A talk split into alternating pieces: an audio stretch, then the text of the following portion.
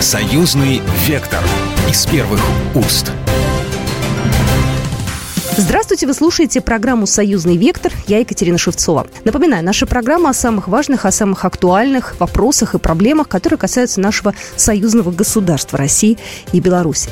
И та тема, которую мы будем сегодня с вами обсуждать, касается нашей с вами безопасности. И отталкиваться мы с вами будем от того террористического акта, который произошел на прошлой неделе. Я напоминаю, группа украинских диверсантов проникла в Брянскую область, э, обстрел автомобиля, захват заложников, погибшие, пострадавшие дети. Ответственность за атаку в Брянской области взял на себя подразделение ВСУ «Русский добровольческий корпус». Информация есть э, в телеграм-канале.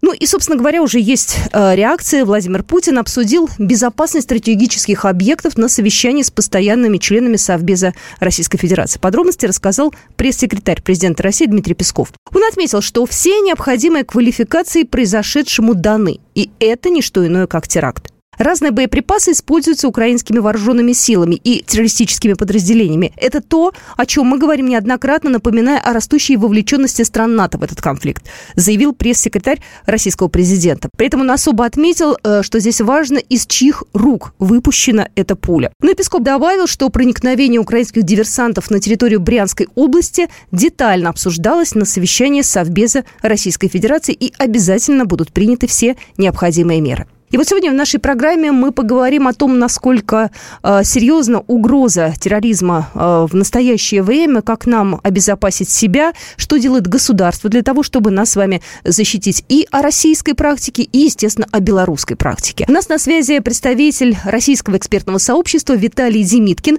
Центр специального назначения ФСБ, полковник подразделения «Альфа». Виталий Николаевич, здравствуйте. Здравствуйте. Знаете, когда я слышу слово терроризм, э, у меня прям холодок такой сразу. Э, я очень хорошо помню 90-е годы, я помню, как у нас взрывали дома, и для меня эта тема, конечно, очень тяжелая.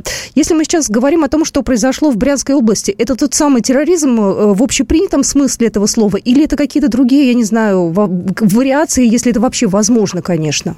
А, вы знаете, дело все в том, что вчера на экстренном совещании наш президент Владимир Владимирович сказал в отношении того, что это была террористическая атака. Поэтому, да, это квалифицируется как терроризм.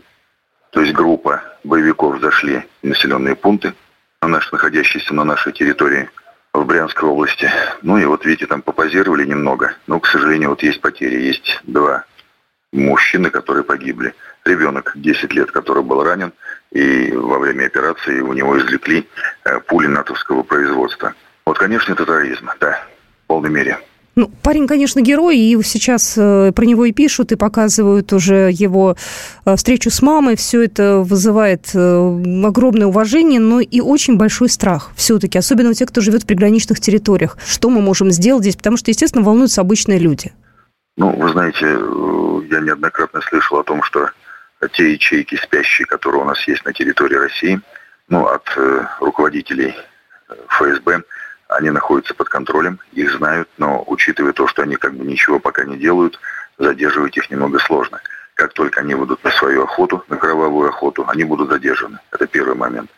С другой стороны, вы знаете, вот, к сожалению, получается так, что наши граждане, российские граждане, тоже как бы приняли в этом участие, ну, те, которые продали свою душу дьяволу, вот за 5 копеек. И вот видите, вот что творится. Нужно им было отрабатывать свои те 30 серебряников, которые они получили. И они, значит, вышли вот на свою такую вот на беспредел. Перешли границу и зашли в населенный пункт. Э, были недолго, были недолго. Они рассчитали, что силы должны подтянуться правоохранительных органов, и их бы уничтожили. И поэтому они были оттеснены на территорию Украины, ну и затем ракетами должны были быть уничтожены. Но вот, к сожалению, пока у нас сейчас данных нет, но я не сомневаюсь в том, что наши артиллеристы отработали четко по координатам, но эта группа была уничтожена.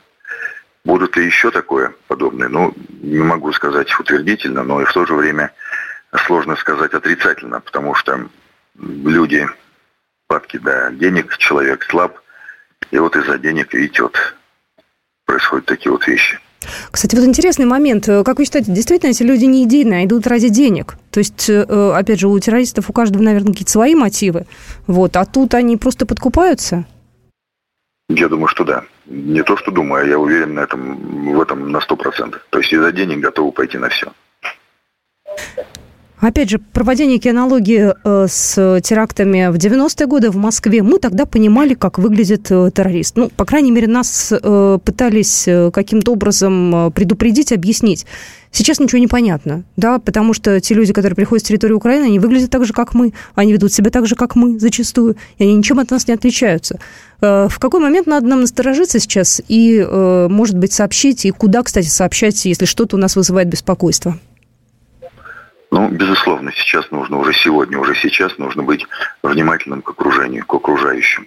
Смотреть на людей не только просто, просто так, как бы красуясь или рассматривая кого-то, а смотреть с точки зрения того, что может он от него что-то ожидать, ожидать или нельзя.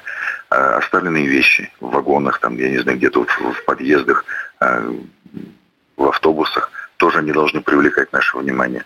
Поведение, поведение окруж...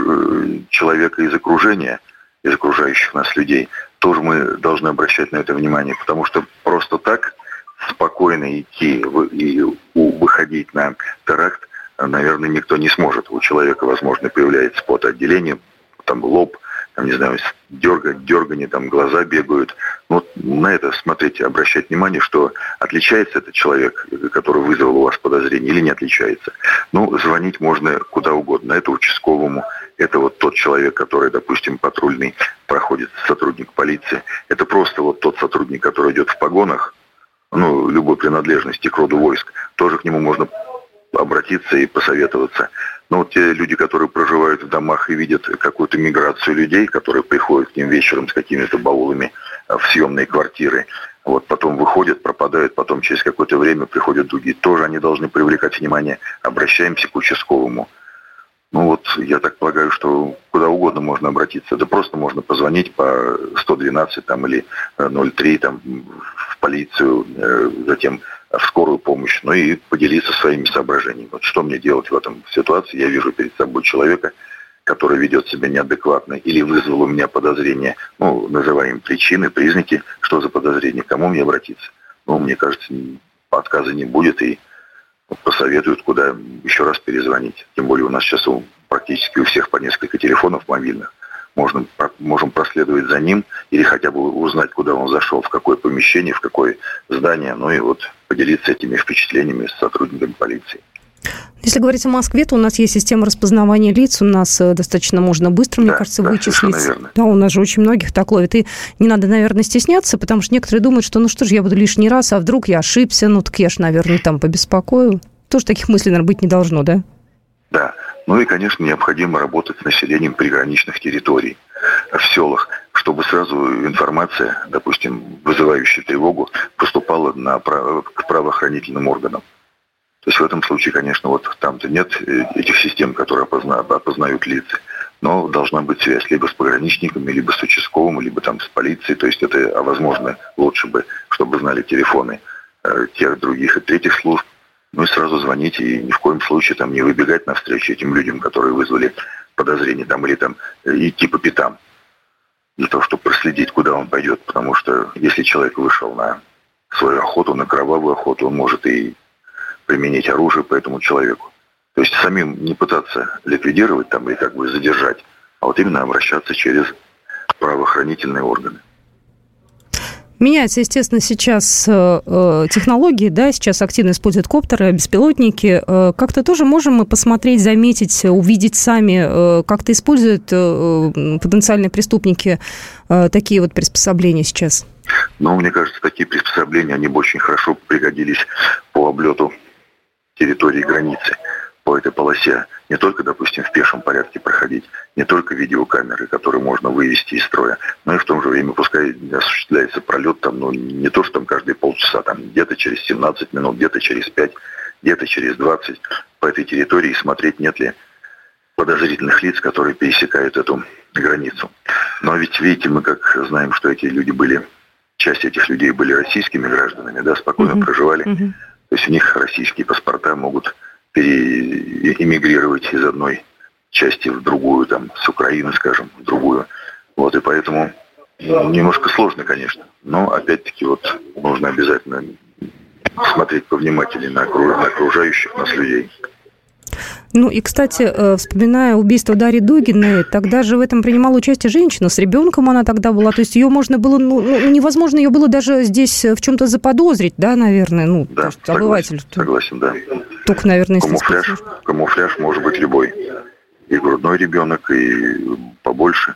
Ну, конечно, если уж совсем большой ребенок, там, скажем, 8-10 лет, он может убежать, как-то проявить свое недовольство, что находится с чужой тетей. Ну, как правило, могут взять маму с ребенком и вести наблюдение. Да, в этом, то есть вот очень, очень могут быть коварными. Знаете, а, быть коварными. в МИД России сказали, что Москва сделала соответствующие выводы, преступление не останется безнаказанным. Как вы вообще в мировой практике какая реакция на такого рода преступления есть? Ну, и мы, опять же, как поступали и поступаем, и будем поступать. Ну, мне кажется, такие люди, они находятся в розыске без срока давности. То есть как вот там через 5-10 лет находят и уничтожают. Это вот связано, как в Чечне у нас была первая и вторая кампания. То есть те террористы, которые принимали участие в таких вот терактах, они до сих пор находят, их находят, и они получают заслуженное наказание. Спасибо большое. А, Виталий Николаевич Демиткин был только что у нас в эфире. Центр специального назначения ФСБ, полковник подразделения «Альфа». Спасибо огромное. Да, спасибо, до свидания. Союзный вектор из первых уст. Союзный вектор из первых уст. И мы продолжаем программу «Союзный вектор». С вами Екатерина Шевцова. И я напоминаю, что в сегодняшней программе мы э, говорим о терроризме в союзном государстве в современных реалиях. Президент Беларуси Александр Лукашенко заявил, что на территории Республики Беларусь были задержаны более 20 соучастников атаки на российский самолет А-50 на аэродроме под Минском. Буквально накануне Лукашенко сообщил о задержании террориста украинских спецслужб и его пособников, которые причастны к попытке диверсии в отношении российского самолета А-50 на аэродроме под Минском. Он рассказал, что к попытке диверсии версии причастен завербованный Киевом россиянин, который проживал в Крыму и имел также украинский паспорт. По словам президента, диверсанты готовили представители СБУ, использовались самые высокие технологии. Лукашенко заявил, что при подготовке диверсии использовались беспилотники. Ну и угроза терроризма, она самая, что ни на есть реальная. Начало всему было положено, возможно, 8 месяцев назад, возможно, полгода. Нам предстоит еще выяснить место события. Киев, служба безопасности Украины, руководство ЦРУ не то сбоку, не то за спиной разрабатывают операцию против Республики Беларусь. Был подготовлен террорист, он россиянин с российским паспортом, имеет украинский паспорт. Он был завербован спецслужбой Украины. Сегодня мы поговорим о том, насколько в Беларуси безопасно, потому что Россия, конечно, и Беларусь – это разные страны. Страна у нас э, больше, нежели Беларусь. И, собственно говоря, о белорусском опыте нам расскажет член комиссии парламентского собрания по международным делам, миграционной политике и связям с отечественниками Олег Идукевич. Олег Сергеевич, здравствуйте. Здравствуйте. Беларусь отличается от России тем, что вы жили более спокойно. К счастью, вас не коснулась та волна терактов, которая захлестнула э, Россию в 90-е и в 2000-е годы. Беларусь в этом плане э, жила более спокойно, к счастью, да, и, в общем-то, прошел какой-то такой тяжелый момент мимо. У вас э, есть какой-то опыт противодействия терроризму, пусть даже в теоретическом плане? Да, я хочу вас поправить сразу, что вот это спокойствие в Беларуси, это не везение и неудача, и не веяние ветров, и это а, планомерная работа. Нам повезло, что у нас президентом страны в 1994 году был избран Лукашенко. Он избрался, в стране был бандитизм, э, убивали людей на дорогах, страшные вещи. Люди уже забыли про это, надо напомнить. Когда помощника президента по Могилевской области просто выкинули из окна, и он погиб. После этого я до сих пор помню выступление президента на похоронах, когда он сказал э, со слезами на глазах, как лидер настоящий, что с этим мы покончим. И в течение нескольких лет э, силовые структуры, которые президент значительно укрепил и дал карт-бланш на борьбу с бандитизмом, с экстремизмом, с терроризмом, они э, действительно провели огромную работу. После этого эта работа не заканчивалась ни одну минуту. Но при этом Запад на протяжении всего периода развития нашей страны, понимая, что военным путем нас не уничтожить, потому что у нас союзник Россия, пытался взорвать ситуацию изнутри. И один из элементов этого, это был, конечно, террор. Э, попытки этого террора, попытки экстремизма, попытки э, каких-то э, вещей, которые преступны. Апогеем этого был 20 год, когда страну пытались захлестнуть терроризмом. Это и покушение на ряд известных людей, в том числе на меня было покушение. В дом кинули бутылки зажигательной, зажигательной смесью. да-да-да, я помню, помню, да, мы э, говорили об этом. Попытки, попытки э, взрывов на ключевых белорусских предприятиях. Но мы с этим жестко боролись. Я хочу вспомнить еще слова президента России, который говорил, что с террористами, кроме как уничтожения их жесткой борьбы, разговора быть не может. Поэтому здесь мы должны вместе действовать. И мы действуем вместе, жестко надо действовать, не церемониться. И понимать, что на протяжении э, следующих лет от нас никто не отстанет.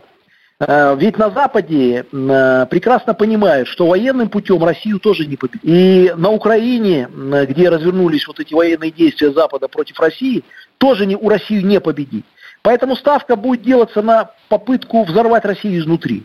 И Беларусь, потому что мы окно между Западом и Россией. Мы очень важная геополитическая территория для Запада. Они так нас и рассматривают. Поэтому здесь надо укреплять силовые структуры, Э, законодательство ужесточать. Мы в этом году ввели смертную казнь за измену Родине. Мы ужесточили законодательство по терроризму, экстремизму. И плюс президент дал команду, ведь у нас с начала специальной военной операции были попытки, несколько попыток, например, поджечь рельсы. Э, э, после того, как сотрудники МВД применили оружие, в мягкой форме, попали в ноги, там еще куда-то, эти попытки прекратились, потому что все понимают, что за это может быть. Это все делалось извне. Плюс у нас граница с Украиной большая, естественно, попытки такие были. Поэтому способ один – укреплять наши страны и жестко, бескомпромиссно бороться с терроризмом и экстремизмом.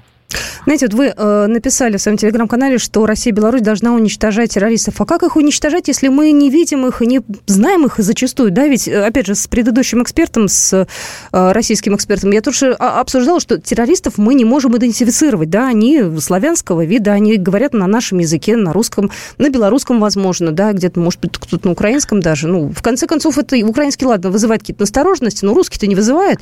Как можно вот взять и действительно понять, что да, человек этот не очень Э, хороший, и к нему надо присмотреться. Я отвечу откровенно, как человек, который э, более 15 лет занимался оперативной работой в правоохранительной системе. Есть огромное количество возможностей у наших правоохранительных органов, и они уже пресекли огромное количество терактов и в России, Начиная с момента начала специальной военной операции, мы постоянно видим в СМИ, как задерживаются потенциальные террористы, группы, и предотвращено сколько терактов на территории России и в Беларуси. Поэтому, конечно, ни одна страна от этого не застрахована. Мы видим, что теракты могут происходить по всему миру, и в США, и в Европе, и везде. А, но а, постоянное совершенствование работы спецслужб, оперативной их работы, которая является основой для предотвращения и профилактики терактов, это защита страны.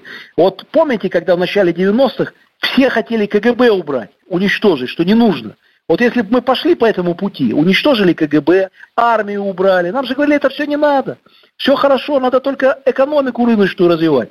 Сейчас бы не было бы ни, ни экономики, ни безопасности, ни страны. Нам и хотели это предложить Запада, чтобы мы убрали КГБ, ФСБ, и все бы потом покатилось к черту. И как раз вот опыт чеченской тогда компании показал, насколько важна работа э, спецслужб и э, армии в этом вопросе. Но методов предотвращения терактов у спецслужб достаточно – ну, у нас был период, к сожалению, не очень э, для нас э, э, приятный, я бы даже сказала, печальный, развала КГБ. 90-е годы как раз, да, был такой безвременный период, когда у нас творился еще черт что. Потом начали уже более-менее восстанавливать, но это, конечно, был, ну, я не знаю, такой шаг назад. Мне так кажется, такой даже очень большой. Конечно, шаг назад. Вот я хочу привести пример. Беларусь была одной из немногих, не сносили. Мы не сносили памятники Дзержинскому. И я думаю, что и в Москве его пора поставить, значит, назад. Э, и вот то, что мы не отказались от этого советского опыта, а советский опыт развития спецслужб уникальный был, и Россия его вернула во многом, развивая дальше, это залог э, безопасности в стране. Никогда не надо от своей истории отказываться, как нам пытались вот это все сделать. Поэтому мы помним этот период в России, он и был связан с разгулом преступности в середине 90-х годов. Люди э, наивно думали, что если убрать спецслужбы, будет свобода. Но вместо свободы всегда приходят люди с автоматами, с палками, и начинается право сильного террора и денег. К сожалению, это так. Э, во всем мире это так. Поэтому другого пути, как укрепление спецслужб и развития их нету. И мы это делаем сейчас очень активно. Знаете, вот тоже хотела спросить, насколько важно у нас в союзном государстве сейчас объединение спецслужб. Мы же много об этом говорили, да, что у нас идет обмен опытом, они периодически встречаются, руководители, и идет какая-то совместная работа. Насколько сейчас вот в нынешнее время борьбы с терроризмом это важно и ценно? Крайне важно унифицирование законодательства в сфере правоохранительной э, вот этой системы и борьбы с терроризмом. И мы очень много сейчас в этом направлении работаем и работали. Буквально недавно мы ратифицировали несколько соглашений в этой сфере в парламенте, э, причем некоторые из них касались и борьбы с терроризмом, а некоторые и взаимодействия правоохранительных органов. Например, единая база нежелательных лиц на территории союзного государства, э, административная база единая, это все взаимосвязано, уголовная, э, у нас давно уже единая. То есть мы постоянно работаем над унификацией в этой сфере. И, в принципе, я уже не один раз про это говорил, с интеграцией наших правоохранительных систем и военной системы могут брать другие Э, пример. Почему? Потому что она на самом деле очень тесно сейчас развита. А, а с момента начала специальной военной операции и общих угроз она усилилась многократно. Мы это видим не только по постоянным встречам руководителей силовых структур, причем в разном формате, и в Минске, и в Москве, и на региональном уровне, но и по совместной работе. Ведь учения проводятся не только военными – вот эти э, командные учения, штабные учения, они проводятся и силовыми подразделениями, которые борются с терроризмом экстремизмом. И здесь это взаимодействие налажено ну, даже в ручном режиме, я бы сказал, потому что обмен информацией и контакт, он идет постоянно и ежедневно сейчас. И это очень хорошо. Ну и последний вопрос. Что сейчас на приграничной территории? Насколько э, сейчас там э, все под контролем? На, давайте так, на границе союзного государства и Украины. Объединим наши границы и встанем в оборону. Что там сейчас происходит? Э, бывают ли провокации и какие-то, может быть, э, не знаю, технические? Провокации каждый день. Каждый день провокации. Я не люблю шапка закидательства. Вот говорить, все хорошо, все хорошо. Рисков очень много. Но я хочу, чтобы все граждане России, которые нас слушают, знали, что Беларусь надежно охраняет западные границы союзного государства. Мы очень укрепили границу. Мы поставили современную технику туда вместе. Россия нам помогла очень сильно в этом вопросе. Мы укрепили блокпосты значительно. А цифры я не имею права говорить, но значительно. И э, никто никогда по России удар в спину с Беларуси не нанесет. Мы выстоим, и выдержим этот натиск.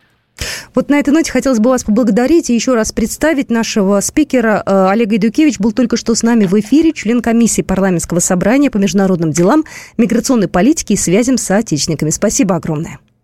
Спасибо. Программа произведена по заказу телерадиовещательной организации Союзного государства. Союзный вектор из первых уст.